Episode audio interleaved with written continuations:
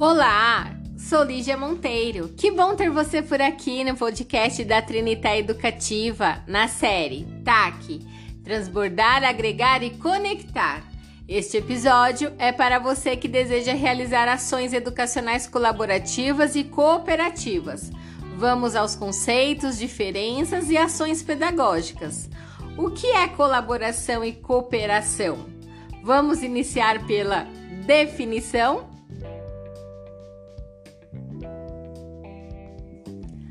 A cooperação é uma ação conjunta para uma finalidade, um objetivo em comum, mais ou menos consensuais.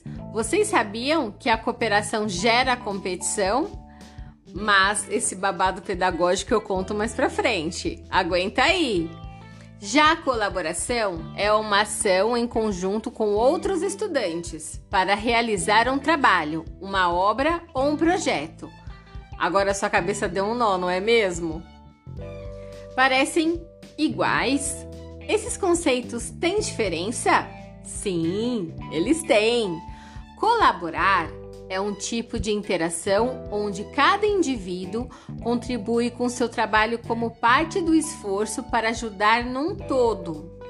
Não há necessidade de uma discussão entre os envolvidos para pensar no conjunto da obra mas é necessária uma contribuição para atingir o resultado que não se atingiria se cada um agisse isoladamente.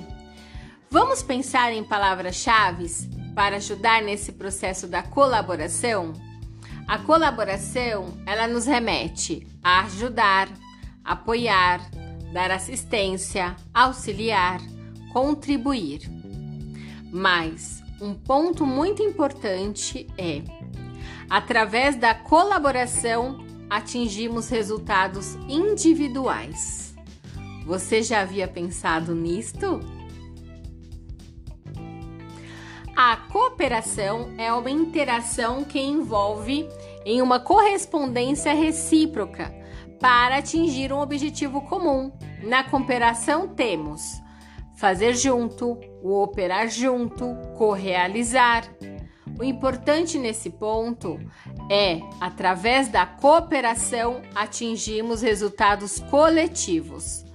Vamos ver cada conceito na prática com possibilidades de atividades educacionais? Ah, mas antes irei falar sobre a competição. Como a cooperação pode trazer competição? Lembra que iniciei falando que a cooperação gera competição? Isto ocorre porque o processo onde os objetivos são mutuamente exclusivos, as ações são individualistas e somente alguns se beneficiam dos resultados. É importante pensar nisso. Competir é a concorrência a uma pretensão, como vistas a superar o outro. É a rivalidade pela conquista. O que você pensa a respeito? É saudável? Em algumas áreas de estudo e conteúdo, é válido? O importante nesse ponto é que competir está associado a lutar, conflitar, se opor, rivalizar. Agora temos que ter um cuidado. Através da competição, atingimos resultados excludentes. E a competição? Vocês conhecem? Competir é saber utilizar a ajuda de quem faz o mesmo que você para potencializar os pontos fortes, oferecendo experiência para o crescimento seja mútuo. Este termo não é da educação, é uma estratégia de negócios baseada na teoria dos jogos, mas podemos pensar, incluir e buscar combinar para atingir resultados em conjuntos na nossa área. O que você pensa a respeito? Competir está associado a fortalecer o poder de compartilhar os recursos, combinar competências, dividir e partilhar para explorar novas oportunidades. Através da competição, atingimos resultados conjuntos. Agora, vamos pensar na sala de aula? Como podemos desenvolver Tudo isso na sala de aula. Quais as atividades que trabalham estes conceitos? Quando pensar em uma atividade de aprendizagem, pense na intencionalidade pedagógica e o seu objetivo educacional. O que você deseja com essa ação? Como os estudantes irão se sentir parte do processo virtual e depois do presencial? Qual conteúdo posso trabalhar de forma colaborativa ou cooperativa? Pensando na BNCC, a aprendizagem colaborativa está alinhada às competências de pensamento científico, crítico e criativo, cultura digital, argumentação, autoconhecimento e autocuidado, empatia e colaboração. Vamos às atividades educacionais? As atividades de cooperação. Quais são elas e como que eu posso desenvolver? História coletiva, rodízio de ações, caneta cooperativa, um projeto maker, ações sociais, a robótica, empreendedorismo, porque são ações pedagógicas que envolvem uma correspondência recíproca para atingir um objetivo comum. É o fazer junto. Vou pegar o exemplo da história coletiva. Em uma história coletiva, o estudante, se você colocar eles em grupo, cada um vai colocar uma parte da história. Se eu fizer isso, ele, ela não é cooperativa, ela é colaborativa. Para ser cooperativa, cada um precisa participar dessa construção, mas elas precisam estar alinhadas, entrelaçadas. A identidade ela é do grupo, ela não é de cada um em cada parágrafo. Então, o importante aqui na cooperação sempre é ter em mente em fazer junto. Já as atividades de colaboração, elas envolvem arte colaborativa, um robô condutor, textos colaborativos, nuvens de palavras, maquete digital, que são os projetos, Jornal da Turma, Rádio da Escola, Sketch Animada, Projeto Maker também entra. O Projeto Maker entra nos dois, isso vai depender do objetivo, tá? Vou pegar um, um exemplo do texto colaborativo e cooperativo para ficar bem claro essa, essa construção desse conceito. Se eu estou trabalhando um texto colaborativo, cada um colabora com um parágrafo dando, por exemplo, o professor dá uma temática e cada um vai colaborando com um parágrafo, dando continuidade ao que já foi escrito e o que foi elaborado antes. Não pode fazer alteração no texto do outro, apenas colocar a sua parte fazendo sentido ao que já possui.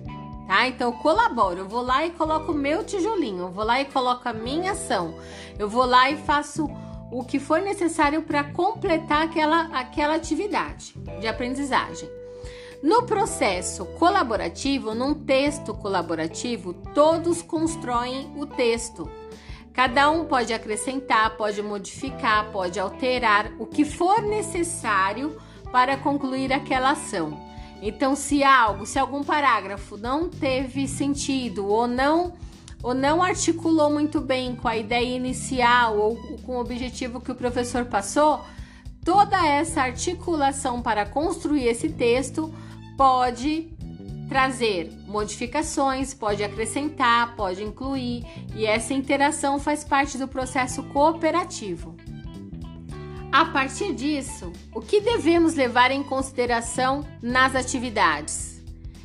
principalmente quando for elaborar uma atividade colaborativa ou cooperativa, é importante pensar no tamanho dos grupos.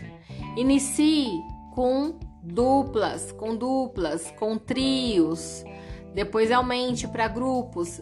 Assim você vai perceber que a turma até vai pedir esse aumento quando o projeto for maior.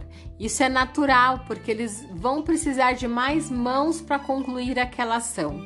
Então, o tamanho do grupo é o que deve se levar em consideração quando for elaborar, pensar e projetar uma atividade colaborativa e cooperativa.